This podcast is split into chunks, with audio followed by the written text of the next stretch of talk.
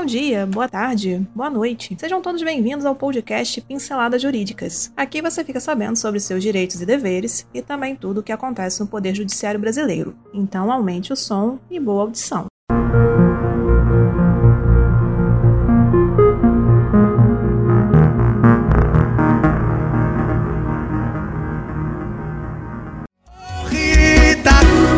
Desgramada. Volta, Rita, que eu perdoo.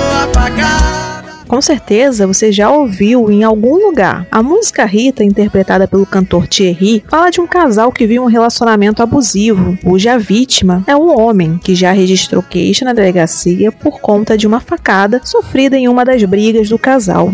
A violência doméstica contra mulheres é mais frequente e, diante disso, foram criadas medidas protetivas e a Lei Maria da Penha. Mas também tem crescido muito o número de casos de violência doméstica com homens sendo as vítimas. O doutor Inácio Esteves, advogado do escritório Pinheiro Esteves Advogados Associados, explica se o homem vítima de violência doméstica pode contar com as mesmas medidas protetivas oferecidas às mulheres. A violência doméstica é regulada ao gênero feminino, possuindo inclusive uma delegacia especializada e uma lei Maria da Penha. Mas como fica o homem em caso de ser a vítima da agressão física? Este fica desassistido e se tem que recorrer a uma delegacia policial e proceder à notícia da lesão e não tem nenhuma medida protetiva na esfera penal para se proteger? Lê do engano, conforme se esclarece. Com o advento da Lei Maria da Penha, o direito brasileiro passou a se familiarizar com a ideia de restrição de ordem, ou seja, por determinação judicial, uma pessoa fica impedida de tomar certas atitudes, como, por exemplo, de se aproximar tantos metros de outra, de entrar em contato com ela ou com seus familiares, de buscar se comunicar. E ao contrário do que se possa imaginar, assim busca dessa proteção por homens. A condição de vítima em um relacionamento abusivo não é exclusiva do gênero feminino. Homens podem sim ser vítimas de relacionamentos abusivos e até mesmo violentos seja o parceiro outro homem, uma relação homoafetiva ou mesmo uma mulher. A propósito, a casa em que o homem é vítima dos mais variados tipos de violência praticada por sua companheira, como uma tentativa de homicídio, por exemplo. E nesse caso, irá responder por lesão corporal praticada no âmbito da violência doméstica.